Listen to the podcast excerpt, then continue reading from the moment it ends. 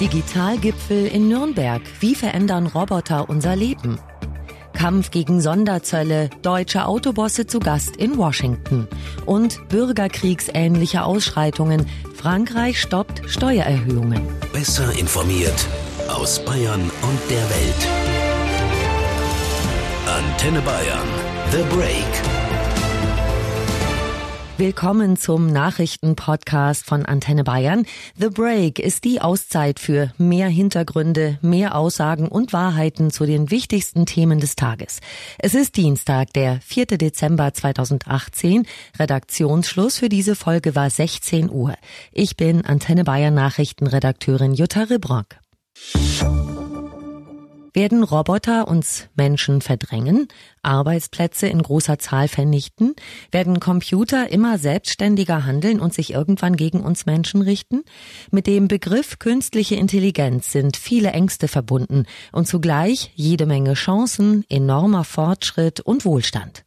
Die künstliche Intelligenz stand jetzt auch zwei Tage lang im Mittelpunkt beim Digitalgipfel der Bundesregierung in Nürnberg. Sie gilt als die Schlüsseltechnologie der Zukunft. Aber Deutschland hinkt noch hinterher. Vorreiter sind die USA und China. Kanzlerin Merkel will erreichen, dass Deutschland in der Branche eine führende Rolle übernimmt. Auch sie ist eigens nach Nürnberg gekommen. Jetzt schauen wir uns erstmal ein paar Beispiele an. Was bietet uns die künstliche Intelligenz? Selbstfahrende Autos zum Beispiel, Roboter in der Altenpflege oder Hausgeräte, die über Sprache und Mimik gesteuert werden können. Bayern-Reporter Michael Dose hat sich für uns beim Nürnberger Digitalgipfel umgesehen. Michael, also diese künstliche Intelligenz ist nicht ganz alltagsfern, auch unser Zuhause wird intelligent. Ja, wir stehen jetzt sozusagen im Haus der Zukunft. Hier beinhalten sämtliche Zimmer, Möbel, Fenster, Lichter, Bewegungssensoren und so weiter und so weiter, die künstliche Intelligenz nutzen. Daniel Schmidt ist bei mir. Er ist vom Zentralverband für Elektrohandwerk. Herr Schmidt, vor allem Sicherheit spielt ja in den eigenen vier Wänden eine große Rolle. Was ist denn mit smarter Technik in diesem Bereich schon möglich?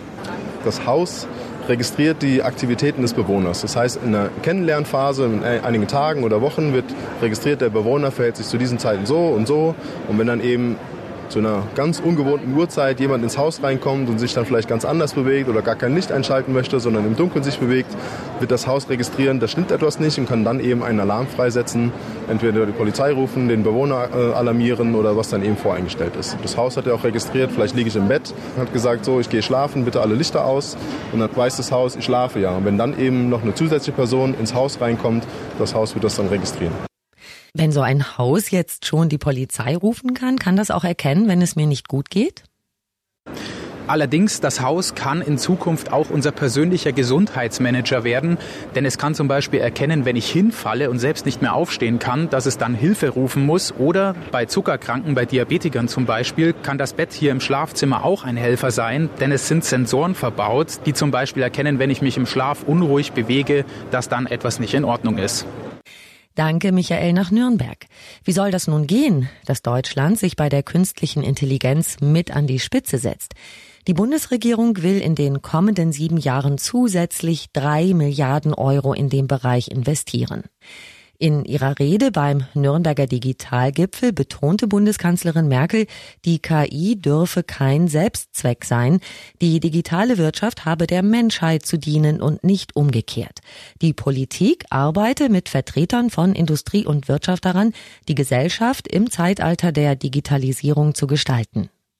Damit haben wir eine Arbeits- und Lernmethode für uns auch als Politik entwickelt, die sehr deutlich macht, dass wir alle uns in einer Sphäre befinden, in der wir uns noch nicht so gut auskennen. Ich habe früher dazu mal Neuland gesagt.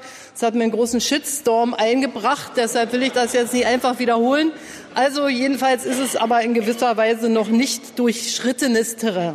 Und ähm,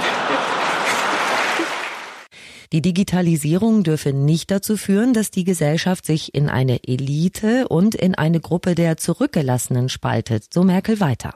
Das muss sozusagen eine Erfolgsgeschichte werden, wie die soziale Marktwirtschaft es im Grunde auch war. Wohlstand für alle, das muss auch die Zukunftsmelodie sein in dem Zeitalter der Digitalisierung. Digitalisierung, das bedeutet nach Merkels Worten zum Beispiel auch, dass der Staat zurzeit ein Bürgerportal aufbaut, über das die Menschen dann online ihre Amtsgeschäfte abwickeln können. Entscheidend sei, dass man da leicht rankommt. Das ist mein herzlicher Wunsch an dieses Bürgerportal. Und dann äh, werden wir das auch zu einem Erfolg machen. Und ich verspreche mir, und deshalb drängt auch hier die Zeit, von diesem Bürgerportal nicht nur ein Zusammenwachsen der Republik, das wird nämlich ein tolles Gefühl sein, wenn der Bürger in Vorpommern genauso schnell an seine Amtskontakte rankommt wie der Bürger in der City von München. Also unter dem Motto gleichwertige Lebensverhältnisse ist das ein Riesenschritt, den wir machen können mit diesem Online-Bürgerportal, sondern es wird auch das Verständnis für die Digitalisierung erheblich verstärken, das wir ja brauchen, um überhaupt eine gesellschaftliche Akzeptanz für all die Regeln und Gesetze zu bekommen, die wir jetzt neu einführen müssen. Merkel ging auch auf den Streit zwischen Bund und Ländern über den Digitalpakt ein. Der Bundestag hatte ja eine Grundgesetzänderung beschlossen, damit der Bund den Ländern Geld für die Bildung geben darf. Bildung ist ja eigentlich Ländersache. Und mit dem Geld sollen unter anderem Computer und Laptops für die Schulen angeschafft werden. Unter anderem Bayern und Baden-Württemberg lehnen diese Grundgesetzänderung aber ab, weil sie fürchten, dass sich der Bund dann zu viel in Bildungsfragen einmischen könnte. Merkel gab in Nürnberg zu verstehen, dass es nach ihrer Meinung wohl eher ums Geld geht. Die Frage war nur, beim Digitalpakt soll die Kostenaufteilung 90 zu 10 sein, 90 der Bund, 10 die Länder. Aber bei allen weiteren zusätzlichen Dingen soll es 50-50 sein. Und das gefällt den Ländern nicht so richtig. Da liegt der Hase im Pfeffer. Bei Bayern ist ganz anders, sie haben immer Geld, aber das ist hier. Kanzlerin Merkel gut gelaunt beim Digitalgipfel in Nürnberg. Sonderzölle, das ist die große Keule, mit der US-Präsident Trump allen möglichen Handelspartnern immer wieder droht. Mit China gibt es da gerade eine Waffenruhe. Mit Europa will US-Präsident Trump über ein neues Handelsabkommen verhandeln. Die angedrohten Zölle auf europäische Autos sind einstweilen ausgesetzt. Die Drohung steht aber weiterhin im Raum. Und da werden nun die deutschen Autobosse aktiv. Die Chefs von Daimler, VW und BMW sind heute in Washington zu Gast. Sie wollen verhindern, dass Trump Zölle gegen sie und andere Autohersteller verhängt. Es ist allerdings fraglich, ob sie den US-Präsidenten persönlich treffen. Empfangen werden Daimler-Chef Dieter Zetsche, VW-Chef Herbert Dies und BMW-Finanzvorstand Nicolas Peter auf jeden Fall von Handelsminister Wilbur Ross, dem Handelsbeauftragten Robert Lighthizer und Wirtschaftsberater Larry Kudlow. Falls es dem Haus wenn Donald Trump beliebt, stößt er vielleicht dazu, vielleicht auch nicht. Bei seinen Anhängern rühmt sich Trump jedenfalls gern damit, dass sich Industriebosse bei ihm die Klinke in die Hand geben. Zitat ich habe denen gesagt, wir verhängen Zölle gegen eure Autos und dann betteln sie, wann können wir kommen, vielleicht schon morgen?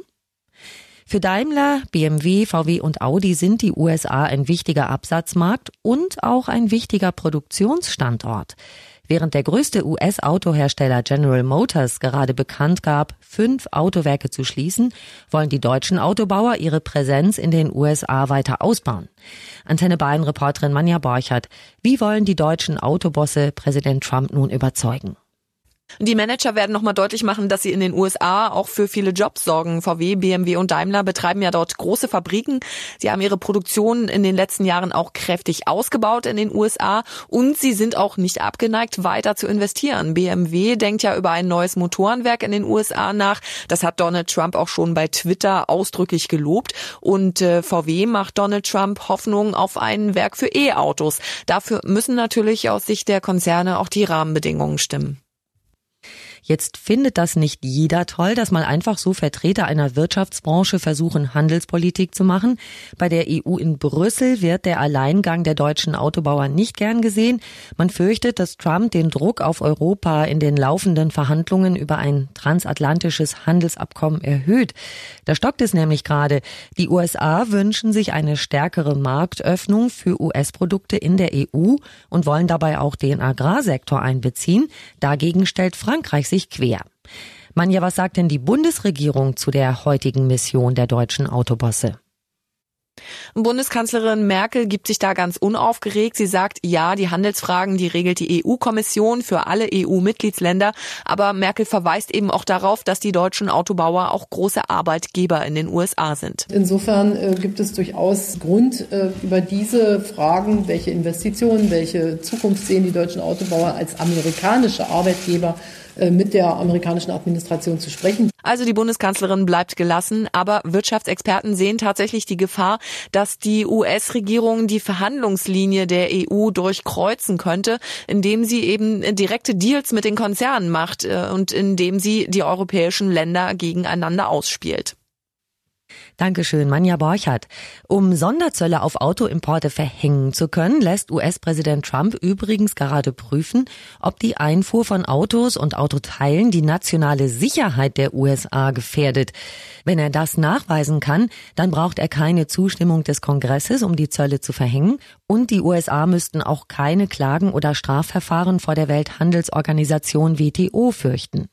Trumps Lesart in dieser Sache klingt so, importierte Waren sind eine Konkurrenz für die heimische Wirtschaft und damit auch ein Angriff auf die nationale Sicherheit. Geprüft wird nun, ob die schwächelnde amerikanische Autoindustrie die gesamte US-Wirtschaft gefährdet. Dass die deutschen Autobosse die US-Regierung jetzt umgarnen wollen, das dürfte für Trump auf jeden Fall ein schöner PR-Gag sein.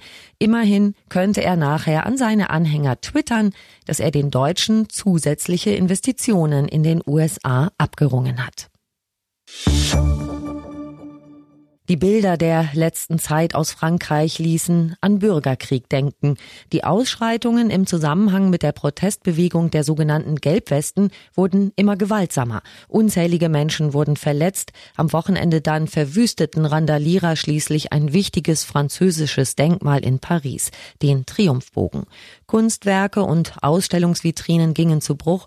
Die teils vermummten Eindringlinge hinterließen ein Trümmerfeld und Großes Entsetzen, auch bei der französischen Regierung. Die zieht jetzt die Notbremse. Die geplante Erhöhung der Ökosteuer auf Benzin und Diesel, gegen die die Proteste sich ursprünglich richteten, wird für sechs Monate ausgesetzt. Das kündigte Premierminister Edouard Philippe in Paris in einer Fernsehansprache an. Antenne Bayern Reporterin Dorothea Finkbeiner für uns in Paris. Und der französische Regierungschef kommt ja offensichtlich den Gelbwesten noch mehr entgegen als nur bei der Frage der Steuererhöhungen. Ja, er hat zudem auch noch versprochen, dass die Kosten für Strom und Gas während des Winters nicht angehoben werden. Das war nämlich eigentlich auch geplant. Und es soll auch erstmal keine schärfere Überprüfung der Umweltverträglichkeit von Autos geben. Zur Erklärung, warum die Regierung jetzt plötzlich, auch was die Spritsteuer angeht, einlenkt, hat Edouard Philippe gesagt, keine Steuer ist es wert, die Einheit der Nation in Gefahr zu bringen. Und er hat damit natürlich auf die unglaublich heftigen Krawalle vergangenen Samstag in Paris angespielt. Dorothea, wie geht's jetzt weiter? Dass die Gelbwesten jetzt sagen, super, danke, wir hören auf zu demonstrieren, das glaubt ja keiner, oder? Nein, so einfach ist es dann doch nicht. Und das zeigen auch die ersten Reaktionen auf Facebook oder bei Leuten, die auch heute auf der Straße in ihren gelben Westen protestieren. Zu BFM TV hat einer klar gesagt, wir sind motivierter denn je und absolut nicht bereit aufzugeben. Aber was dieses kleine Nachgeben der Regierung wohl bringt, ist vielleicht, dass jetzt mal wirkliche Gespräche mit Vertretern der Bewegung anfangen und entsprechend muss man einfach sehen, was die nächsten Tage bringen. Wir haben ja die Bilder der brennenden Autos in Paris gesehen und auch wie Geschäfte und Denkmäler demoliert wurden. Diese vielen, vielen Gelbwesten, die sind doch sicher nicht alle gewalttätig. Natürlich nicht. Diese Randale, die man gesehen hat, ging absolut von der Minderheit aus. Aber die gewalttätigen Proteste werden, das kann man auch an den Kommentaren in den sozialen Netzwerken sehen, auch nicht wirklich verurteilt, sondern eher so als notwendiges Extrem gesehen, weil eben viele sagen, als wir nur friedlich waren, ist keiner auf unsere Forderungen eingegangen. Es scheint, dass wir nur so die nötige Aufmerksamkeit der Politiker und Medien bekommen. Insofern ohne weitere große Zusagen der Regierung muss man wohl schon befürchten, dass es wieder ein Randale Samstag in Paris sein wird. Danke, Dorothea nach Paris. Und das war The Break, der Nachrichtenpodcast von Antenne Bayern am Dienstag, den 4. Dezember 2018. Ich bin Nachrichtenredakteurin Jutta Ribrock. Antenne Bayern. Besser informiert. Jeden Tag. Zu jeder vollen Stunde auf Antenne Bayern. The Break. Gibt's auch morgen wieder um 17 Uhr. Jetzt abonnieren.